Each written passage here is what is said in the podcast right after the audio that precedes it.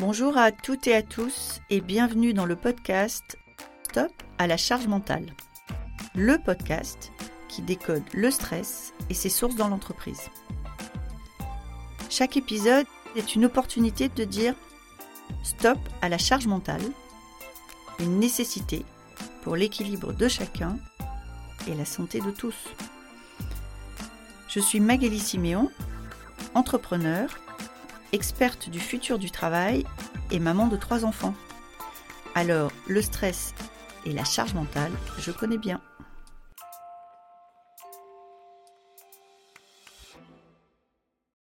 Ce qui est le plus dur finalement avec la charge mentale, c'est la surcharge mentale. hein. Et ce qui est encore plus difficile, c'est quand ça dure. Alors dit comme ça, ça a l'air de la palissade, mais le vrai sujet, c'est comment on en sort. Je reçois aujourd'hui Laurent, il est préparateur mental et vous allez voir, il nous donne quelques trucs et astuces pour sortir de ce flot quand ça dure trop et que ça devient trop fatigant pour notre corps et notre mental. Je vous souhaite une bonne écoute. Bonjour Laurent, merci d'être là avec nous aujourd'hui. Bonjour. Laurent, est-ce que vous voulez bien commencer par vous présenter pour nos auditrices et nos auditeurs? Oui, donc euh, Laurent Lelay, je travaille à EDF, à, la recherche. J'anime une petite équipe euh, sur euh, l'innovation et notamment j'accompagne les intrapreneurs euh, au sein d'EDF qui veulent créer une, une start-up. Et donc je les aide à, à avancer dans leur projet d'entrepreneuriat. Ça, c'est mon activité principale. Et en parallèle de ça, j'ai une activité de préparateur mental à destination des sportifs, des entrepreneurs et aussi euh, des, euh, des étudiants euh, qui passent des concours, des, des- des examens à enjeu. Alors, je vais vous poser ma première question rituelle. Pour vous, Laurent, c'est quoi la charge mentale? Alors, je vais vous donner la réponse de préparateur mental, on va dire. hein. C'est comme ça que nous, on la, on la voit. La charge mentale, hein, on appelle ça presque le- c'est le mental. hein. C'est comment notre cerveau réagit à une sollicitation, euh, à un objectif, à une demande. Donc, euh, il va faire le lien entre sa perception des capacités qu'il a à répondre à cette demande en regard de sa perception de ce qu'on lui demande de faire. Et euh, alors là, on imagine qu'on a plusieurs cas. Si euh, on se sent très compétent dans le sujet et qu'on vous demande quelque chose de simple, on est presque dans une espèce de routine ou une sous une sous-charge mentale, on pourrait appeler ça. Euh, à l'opposé, si vous avez une perception de la capacité de votre demande qui est très très euh, très faible et qu'on vous demande quelque chose de très élevé, donc si vous avez une mauvaise estime de vous par rapport à ce qu'on vous demande, vous allez avoir une charge mentale très très forte et vous allez être mis dans une situation de panique. Donc ça, c'est les deux extrêmes, c'est ce qu'il faut éviter, c'est ce qu'on appelle des euh, des zones vicieuses, soit une zone où on est en sous-charge, soit une zone où on est en surcharge euh, mentale. On essaie dans le sport, ou même pour les étudiants, d'être dans une zone où euh, il y a une, adéquation entre ce qu'on nous demande et euh, la perception de nos capacités.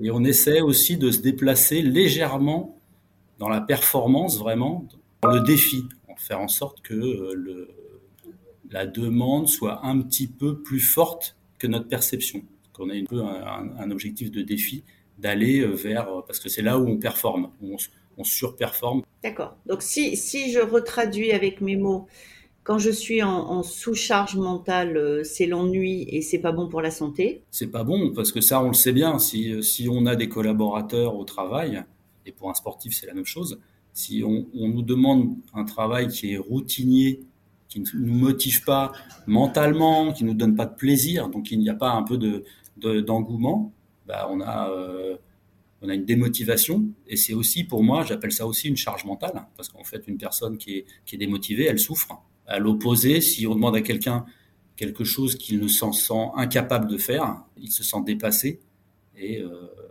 il a une dégradation de son estime de lui-même. Et c'est ça, il y, a, il y, a, plusieurs choses dans ce que vous dites, parce que si je suis en surcharge euh, et que ça dure, ça n'est pas bon, mais ce que vous dites, c'est la surcharge, c'est le croisement entre ce qu'on me demande et la perception de ma capacité à le faire. Donc ça veut dire qu'il y a une vraie dimension de subjectivité dans la perception de ma charge mentale Oui, parce que de toute façon, le mental, c'est subjectif. On sait bien, euh, il y, a cette phrase qui dit ils ne savaient pas que c'était impossible, alors ils l'ont fait.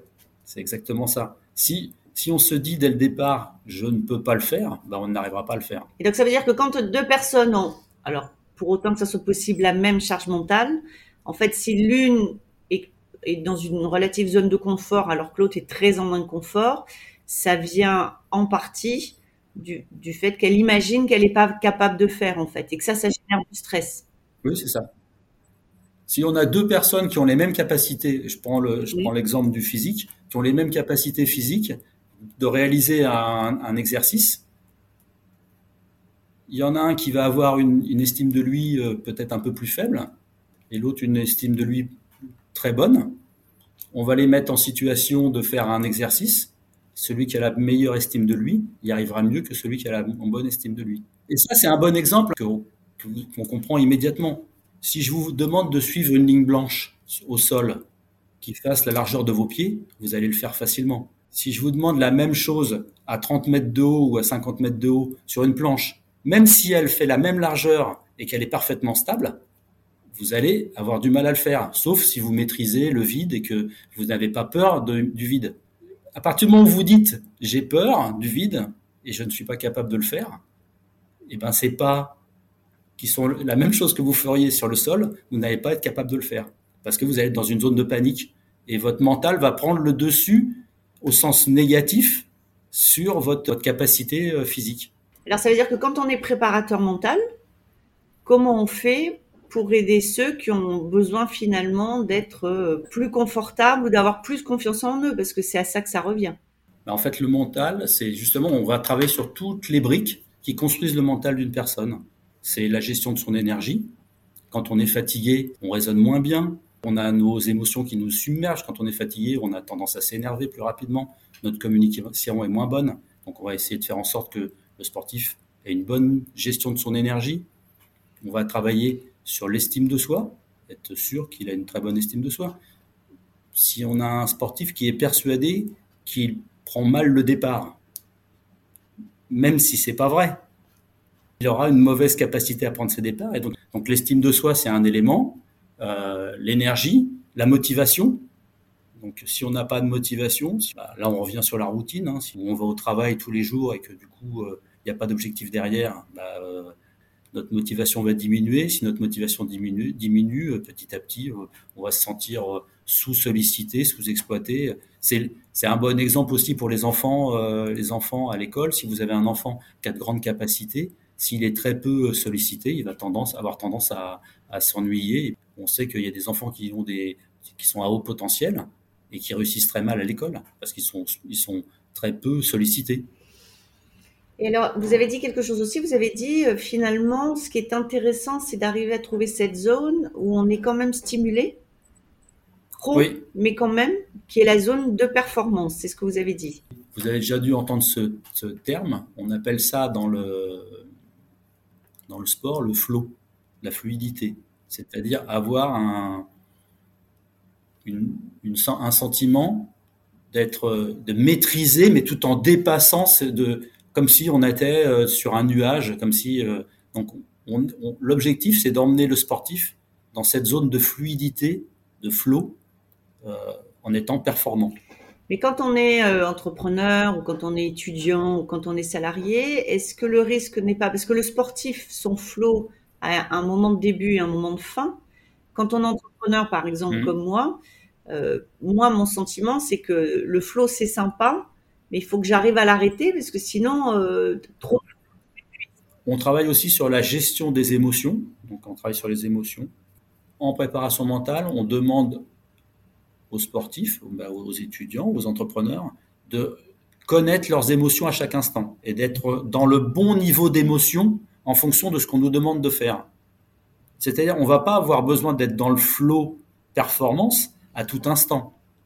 Mais effectivement, si vous avez besoin de prendre la parole devant un parterre de 1000 personnes euh, enregistrées à la télé, ou 10 000 personnes, vous avez besoin d'être au top.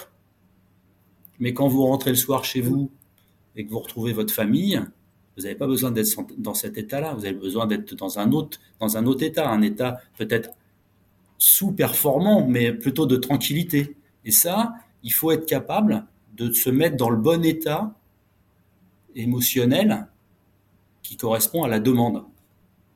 C'est-à-dire qu'à chaque instant de votre journée, votre, dans, votre, dans ce diagramme demande, euh, la demande vous, que, que, vous avez et vos capacités, il faut savoir où on se met en fonction de ce qu'on vous demande. Oh, mais je, je, vois, je vois bien et ça me parle bien, mais alors ça veut dire que dans l'exemple que vous preniez, donc je rentre de cette intervention où j'ai surperformé devant 10 000 personnes, euh, j'arrive chez moi bourré d'adrénaline mmh. et d'excitation. Euh, des fois, ça redescend pas tout seul. Comment on fait pour que ça redescende? Eh ben, On travaille sur des outils d'imagerie et on fait, euh, on appelle ça des switches qui permettent de faire switcher l'émotion. Donc on va, on va enregistrer dans le, dans, le, dans le cerveau de la personne des émotions qui correspondent aux états qu'on veut atteindre. Mmh. Donc si on veut un état de, de plaisir, vous êtes en, en, famille, plaisir, on va essayer de retrouver cette émotion les sentinelles de cette émotion, l'enregistrer dans le cerveau et les retrouver à la demande. En fait on, le fait des fois naturellement si vous avez un temps assez long entre le moment où vous, d'où vous travaillez et le moment où vous arrivez chez vous. Vous êtes en voiture et vous êtes là, vous écoutez de la musique et petit à petit votre tête, euh, elle était euh, submergée d'informations et petit à petit elle se calme et quand vous arrivez à la maison, euh, vous êtes bien. Bon, s'il y a des bouchons, c'est peut-être plus compliqué. Et si vous travaillez de chez vous, d'ailleurs, c'est aussi un, un, des problèmes avec le télétravail. Si vous travaillez que de chez vous, ben, vous pouvez être tout le temps la tête dans le guidon et c'est pas forcément euh, idéal. Et donc ça, et donc ça veut dire que, euh, par exemple, dans certains cas, le burn-out, c'est de ne plus arriver à sortir du flot. Oui, de plus arriver à sortir, de ne pas être capable de, de se mettre au bon niveau de de charge mentale en fonction de ce qu'on vous demande à un instant donné. Et de vous sur, et de sursolliciter votre, votre cerveau en permanence, votre mental. Et dans ces cas-là, on a des alertes du corps. À quoi, à quoi on voit que là, il faut faire quelque chose? On, on, travaille sur ce qu'on appelle les sentinelles de l'émotion. Donc, on leur demande de, pour chacune des zones, on demande de, on leur demande d'enregistrer parce que on n'a pas tous les mêmes émotions et les mêmes sentinelles. Il y en a quand ils vont être euh, dans l'angoisse, ça va être le cœur qui, euh, qui bat plus vite. D'autres, ça va être des. Euh, on demande d'identifier ces sentinelles et de savoir justement à chaque instant dans quel état émotionnel on est. Et là, on ancre en fait. Et là, on ancre. Et on travaille ensuite sur comment switcher d'une à l'autre euh, au bon moment. Et donc, dans votre parcours, vous accompagnez des entrepreneurs, vous accompagnez des étudiants aussi? Oui, des étudiants qui passent des examens ou des concours les étudiants, c'est, c'est, alors c'est, on les prépare plus là pour un événement, on va dire. Mais on peut, on peut les préparer aussi dans la préparation mentale et c'est la, la, la, frontière, elle est un petit peu, euh, elle, est, elle, est, faible.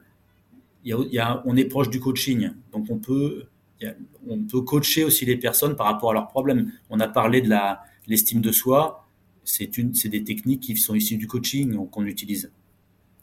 Les, euh, la motivation, c'est des techniques qui sont utilisées aussi dans le coaching, les objectifs, définition d'objectifs court terme, moyen terme, long terme, ses raisons d'être, ses raisons de, ses raisons de vivre, et ainsi de suite. Donc ça, c'est des techniques du coaching. Et donc, euh, un étudiant qu'on va préparer, on va surtout le préparer à un, examen ou un concours, faire en sorte que, à l'instant du concours où il commence, il est dans le bon, dans le bon niveau émotionnel pour performer au mieux de ses capacités euh, intellectuelles.